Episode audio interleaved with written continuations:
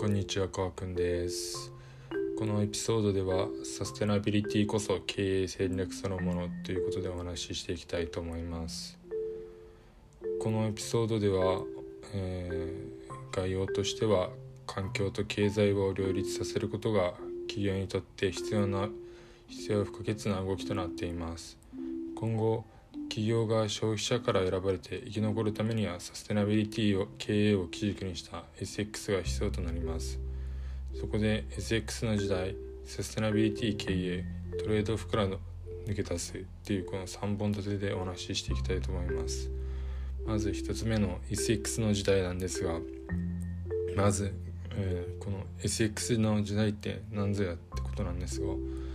えー地球温暖化などの世界が抱える環境課題が、えーまあ、今注目されています。そこで企業が企業が努力してこの世界の、えー課題を解決するように協力しないといけない世の中世の中となりつつあります。そこでサステナビリティトランスフォーメーションっていう SX 略して SX の、えー動きが主流となっています。でまあこの S っていうのはまあサステナビリティなんですがなぜ X が来たって思ったんですがどこから来たのって思ったんですが、まあ、トランスって交わるとかそういうニュアンスがあるからまあ X が来たのかなって勝手に思いましたね。でまあ話はされましたがそのサステナビリティの先進企業たちっていうのはまあ次々と CO2 排出ゼロの目標を、えー打ち出しています。でこの動きが企業内でだけでなく取引先を含めたサプライチェーン全体で動き始めてまあビジネスモデルを根本から見直して事業全体をまあ再度ゼロから作り作り直そうっていう動きになっています。まあ、つまりその企業が経済活動をすると何らかの形で、まあ、地球や環境に負荷を、えーまあ、与えますよね。でこれによって地球や環境に与えた負荷っていうのは、まあ、外部不経済と呼ばれています。でそしてあのこの外部不経済っていうのを、えー外部不経済っていうその責任を、まあ、企業が取る必要があるっていうことですね。これがまあ SX 時代って、えー SX の時代って言われるものですね。でまあこれ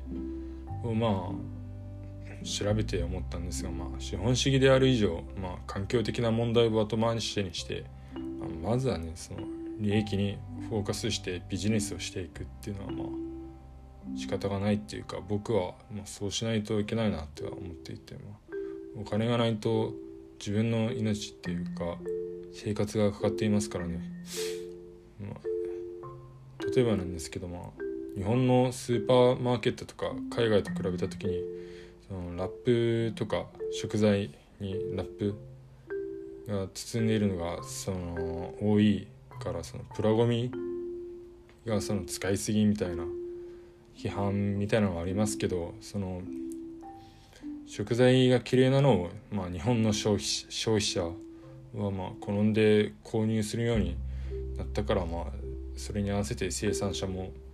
そのやっぱその自分たちが作った食材を売らないといけないからその綺麗さを保つためにまあこのような結果結果とかまあ現実になってるのかなっては思いましたね。はい今回は、えー、と SX の時代についてお話ししました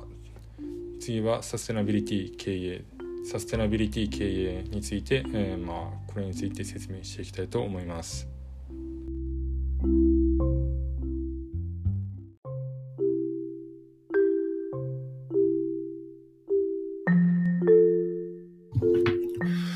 はい、かーくんです。それではですね、サステナビリティ経営について話していきます。サステナビリティ経営は長期で利益を出し続けるためにリソース配分を行うことですね。えー長期で利益を出し続けるために必要なことは3つあります。1つ目はですね、その企業が長期にわたって市場から求められ続けること。2つ目は、えー原材料、知財、人材などの供給を長期的に維持すること。3つ目は社会からも信頼され続けることですね。今の社会はサステナビリティ思考に大きく転換しようとしています。えー、こうした背景からサステナビリティ市場が生まれてくるだろうと予想されています。えー、企業はこの新しい市場ニーズに応えないといけません。そして、えー、原材料、知財、人材などなどの供給サイドをね、維持して社会からも信頼されて価値価値をね、価値を生み出し続ける仕組みを整えていく必要もあります。え、このビジネスの根幹を整えることで長期的な利益確保という風になっていきます。え、サステナビリティの考え方っていうのは3つで構成されています。え、経済価値、社会価値、環境価値です。どれか一つでも欠けてはいけないってことですね。例えば、環境価値がなくなったら、えー、環境や社会が傷ついて、環境が汚染しているところでは、経済活動っていうのがもうそのもの自体がなり、経済活動自体が成り立たなくなりますよね。成り立たないですよね。つまり経済活動は環境、社会を基盤、前提としていて、えー、それぞれの、えー、経済価値、社会価値、環境価値が両立しなくてはいけないっていう風な考え方になってるんですよね。それでサステナビリティ経営の本質は単に何でもかんでも環境や社会にいいことをするっていうことではないってことですね。環境価値ばかり重視してはいけないってことです。えー、経済価値、社会価値、環境価値、バランスよく、えー、ビジネスを持続的に成長させる必要があります。えー、そしてですね、資源は無限にある、えー、外部不経済は誰かが負担してくれるといったもビジネスは今ではもう、えー、失われつつあります。えー、それによってですね、ビジネスの基盤が変わって、クライアントのニーズも変わり、お金の流れも変わって、競合の会社もね、変わろうとしてきます。このようにね、え、変化する外部環境の中で、企業はどのように適応し、えー、適応して生き残れるか、えー、戦略をね、考えなくてはならないですね。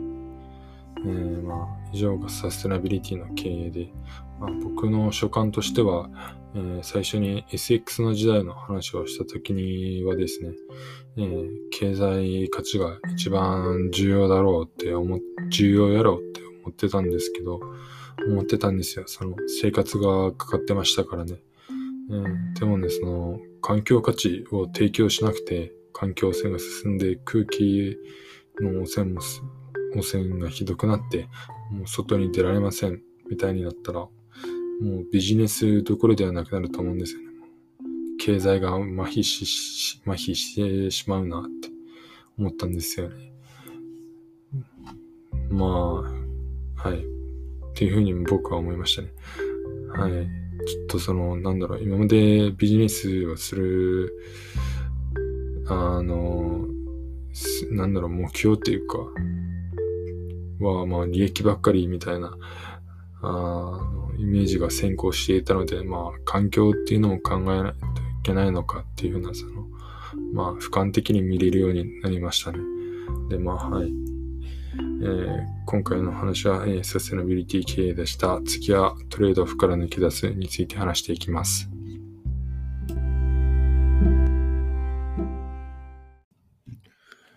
はい、どうも、コンくんです。じゃあ続きのね、トレードオフから抜け出すについて話していきますね。で、SX っていうのは、えっ、ー、と、先ほど言った SX っていうのは、次の3つに集約されますね。えー、トレードオン事業を追求すること。えー、トレードオン事業っていうのは、つまり先ほど、あの、2章目で申し上げた環境価値、社会価値、経済価値のね、その3つのね、3つの価値を両立させるということですね。2つ目がですね、統合思考ですね。統合統合思考で長期的戦略を練ることですね。統合思考っていうのは外部環境を認識した上で、その構造を断ち切って、新しい戦略を立案すること、立案して行動していくことですね。で、3つ目はですね、実現できる仕組みを構築することですね。SX って、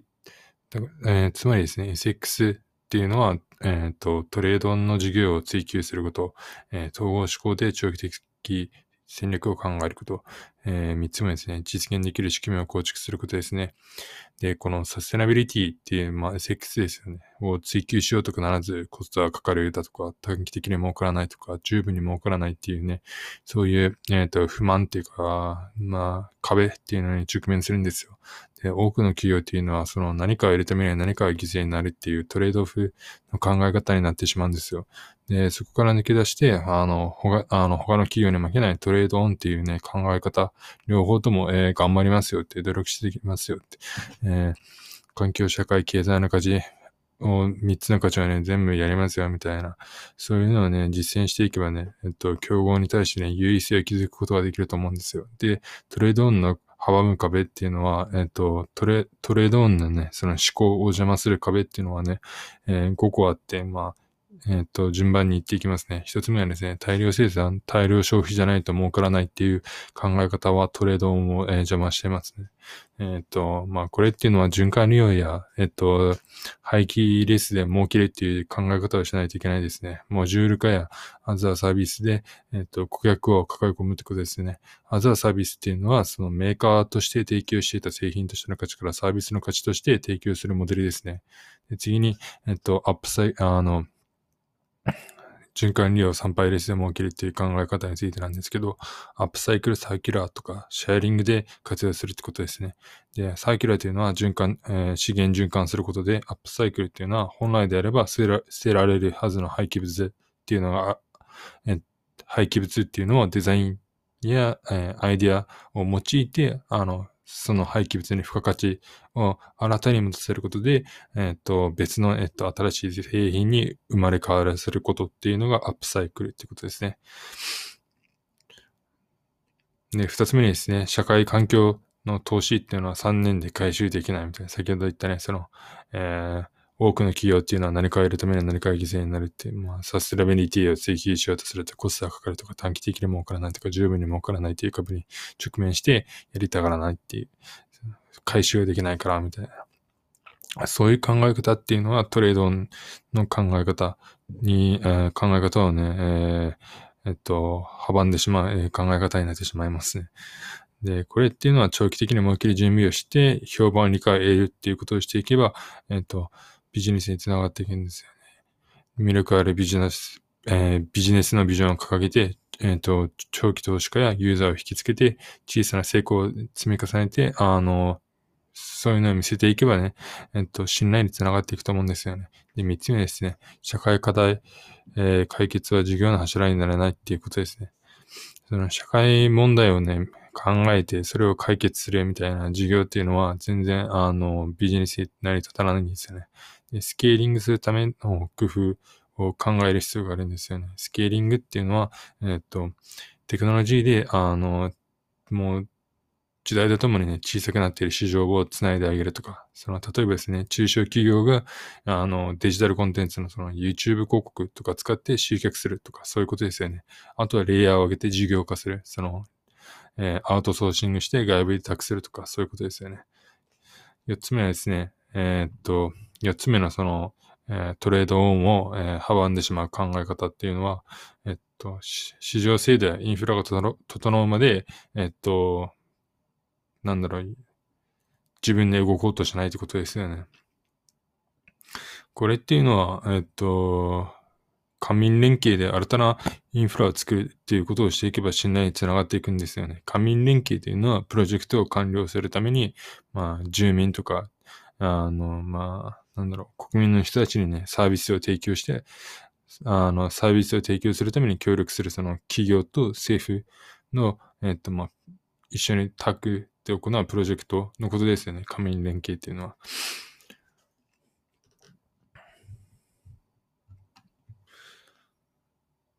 で、最後に5つ目ですね。消費者の、えー、意識はまだ低くて市場価値がないっていう、その考え方が、まあ、トレードオンの阻んでしまう考え方ですね。で、潜在市場にリーチ、あの、まだね、あの、つまりですね、その潜在市場にリーチして需要を、えー、掘り起こすってことなんですけど、まあ、いわゆる、あの、ブルーオーシャンを探すことですよね。そして、えー、そこでね、あの、ライトグリーン層を狙うとか、品質、機能やファッション性に妥協しないで、えっと、消費者に、えっと、需要を喚起させるっていう、その、しっかりね、質質を高めていって、えー、広告もしっかりしていくっていうことですよね。これでまあ、以上、そのトレードオンの、えー、あまあ、トレードオフから抜け出してトレードオンのね、考え方でやっていきましょうということなんことなんですけど、まあ、これで、あの、僕の所感としてはですね、まあ、ビジネスを経営するっていうのは、あの、めちゃくちゃ大変だなってもう、ひたすらに思いましたね。まあ、ただこの3つの話をしただけですね、SX の時代、サステナビリティの経営、えー、っと、トレードオフから抜け出すね、まあトレードオンの考え方みたいな、まあ、この3つの、ね、話しただけで、うわーって思いましたよね、正直。けどまあ、このこのような考え方っていうのは今まで一切してこなかったし、その自分からこういう情報を探さないといけないから、あの、まあ、全然知らないから、その経営者の視点と従業員の視点っていうのは、まあ、こうも見てるスケールの違いがあるのかっていうふうには思いましたね。はい。だから、まあ、少しずつ、あの、あまあね、ああの、努力して階段一歩ずつ、あの、登っていくしかないのかなと思いましたね。そんな一気にね、もう会社に辞めて事業を起こしますみたいなリスクなことは取れないし、まあ、はい。はい、以上ですね。はい。また、えー、来てください。はい、バイバーイ。良い週末を。